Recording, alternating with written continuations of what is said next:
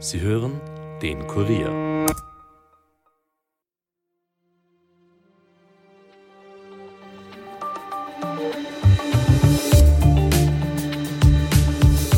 Rechte Parteien sind in Europa auf dem Vormarsch. Auch in Österreich ist die Freiheitliche Partei unter Herbert Kickel in allen Umfragen auf Platz 1. Österreich wählt gleich zweimal in diesem Jahr. Einmal die Europawahlen im Frühjahr und dann den Nationalrat im Herbst. Doch auch wenn da die FPÖ Erste wird, ist keineswegs fix, dass Herbert Kickl auch Kanzler wird. Er braucht einen Partner. Aber ÖVP-Chef Karl Nehammer hat eine Koalition mit der FPÖ unter Kickl schon abgelehnt. Könnte die FPÖ stattdessen mit der SPÖ zusammenarbeiten oder schließen sich die anderen Parteien zusammen und würden so die FPÖ nach einem Wahlsieg dennoch auf die Oppositionsbank befördern? Wie derzeit hinter den Kulissen bereits Optionen und Möglichkeiten ausgelotet werden, erklärt uns heute Kurier Innenpolitikchef Martin Gebhardt. Mein Name ist Elias Nadmesnik und ihr hört den Daily Podcast des Kurier. Seit Monaten ist die FPÖ in Umfragen auf Platz 1. Größter Antrieb ist die Unzufriedenheit der Menschen, sei es die Teuerung, Nachwind aus der Corona-Zeit oder die von den Grünen vorangetriebene Energiewende. Viele Menschen wollen oder können da nicht mitgehen und die FPÖ beherrscht es meisterhaft, die Unzufriedenheit der Bevölkerung anzusprechen.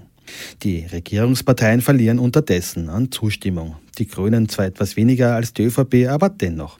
Und so hat Karl Nehammer versucht, mit seinem letzte Woche vorgestellten Österreich-Plan das Ruder noch einmal herumzureißen. Die Eckpunkte darin Verschärfung bei Migration und Sozialleistungen, mehr Unterstützung für die arbeitende Bevölkerung in Form von Steuerzuckerl, dazu noch weniger Bürokratie und eine Milliarde für die Entwicklung von sogenannten grünen Verbrennerautos, damit sich im Autofahrerland Österreich so wenig wie möglich ändert.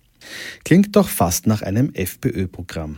Ist damit eine Neuauflage von ÖVP und FPÖ schon fix? Offiziell derzeit nicht, hat doch Karl Nehammer Herbert Kickl als Rechtsextremen und eine große Gefahr für Österreich bezeichnet und eine Koalition mit der FPÖ unter Kickl ausgeschlossen.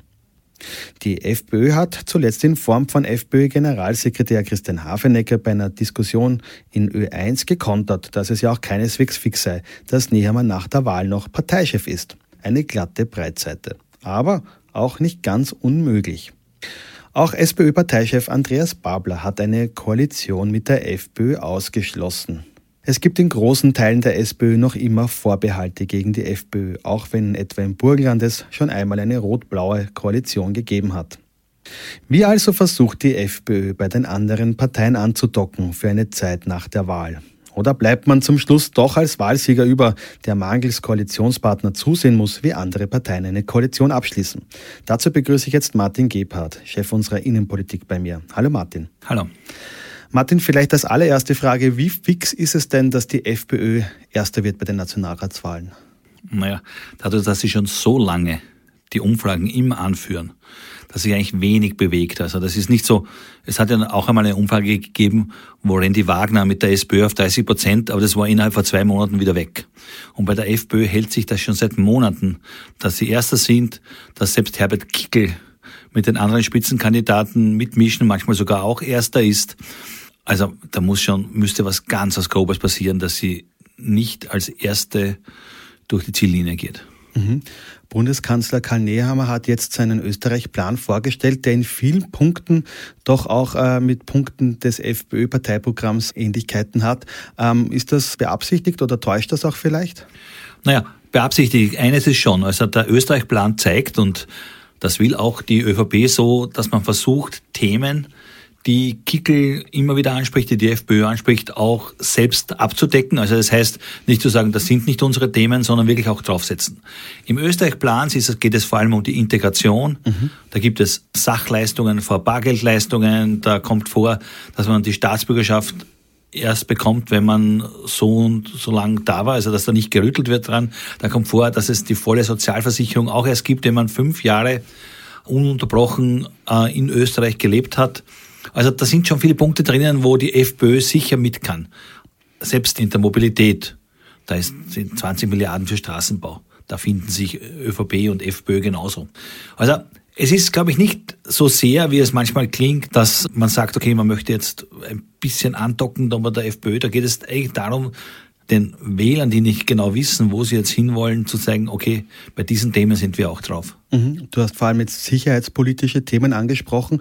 Schauen wir vielleicht auch mal zu den Gemeinsamkeiten, die die FPÖ mit der SPÖ haben könnte.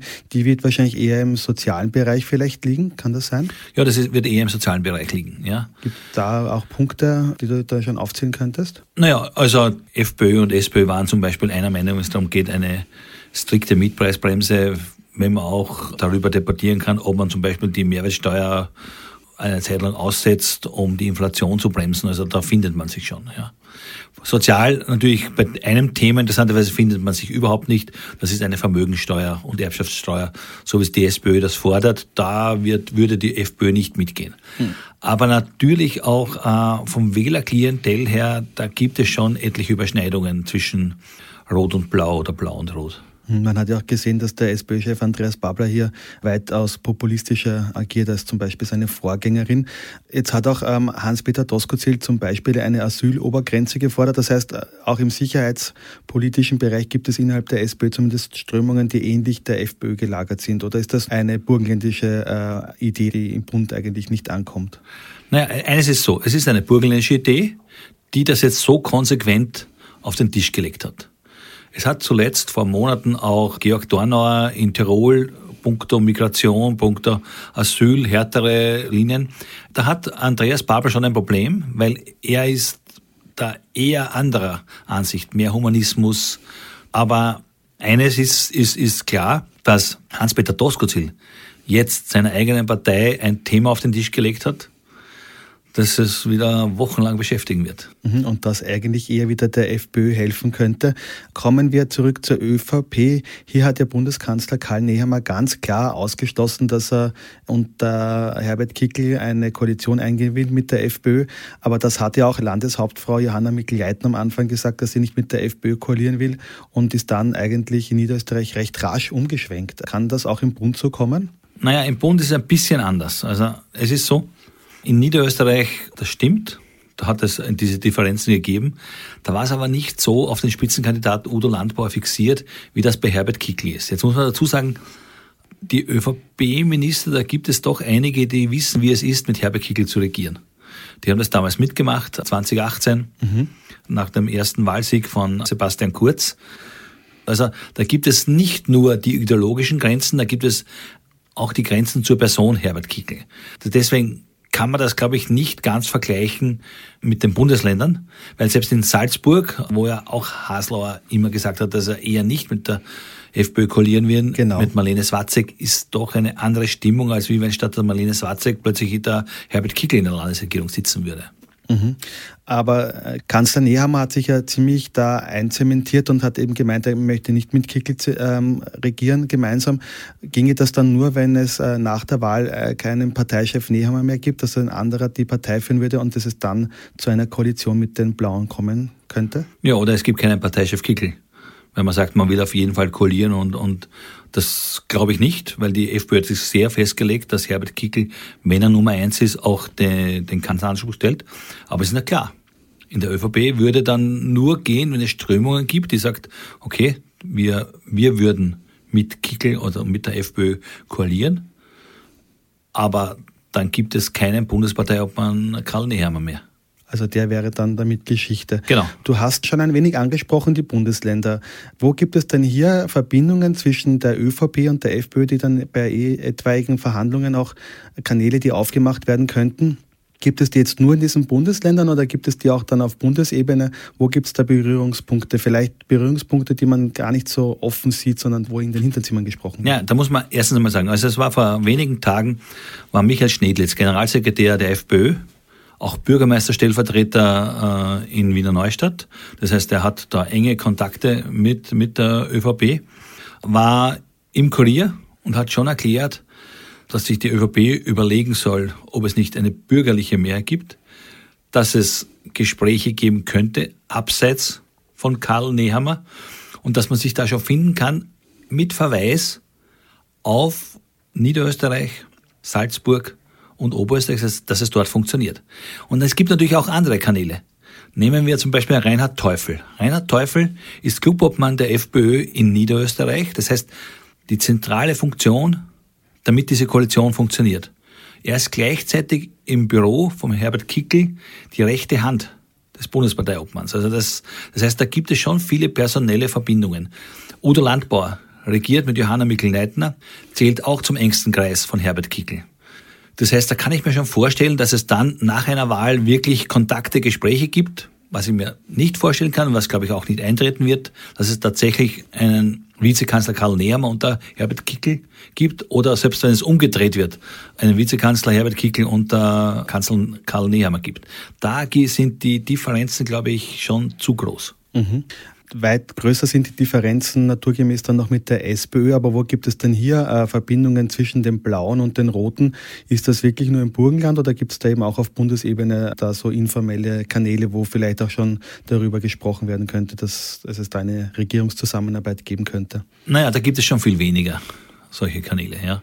Eines muss man schon sagen, also bis auf eben bis auf das Burgenland, wo es ja eine rot-blaue Koalition gegeben hat im Land, die damals Hans Nissel äh, geschmiedet hat, hat es eigentlich kein Bundesland gegeben, wo, wo danach dann SPÖ und FPÖ wirklich dafür gesorgt haben, da, dass die ÖVP in Opposition muss.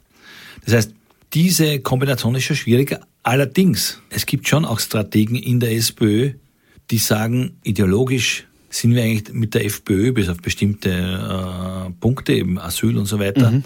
näher als wie der ÖVP. Zumindest könnte man, wenn man da in Verhandlungen eintritt, das für die ÖVP auch ein bisschen teurer machen. Also so strategisch ist es ja nie ganz gut, wenn man am Anfang gleich wen ausschließt.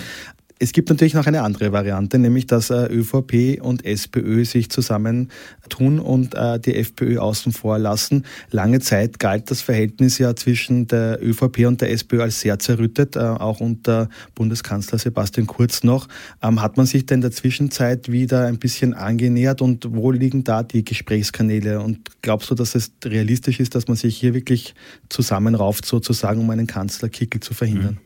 Naja, es ist so, es gibt schon die Gesprächskanäle. Das Interessante ist, es hat ja nicht nur äh, diese verbrannte Erde unter Sebastian Kurz gegeben, es gibt natürlich auch die verbrannte Erde nach zwei U-Ausschüssen, wo ja schon Kai-Jan Greiner von der SPÖ einer der, eine Triebfeder war mit der Kritik gegen die ÖVP.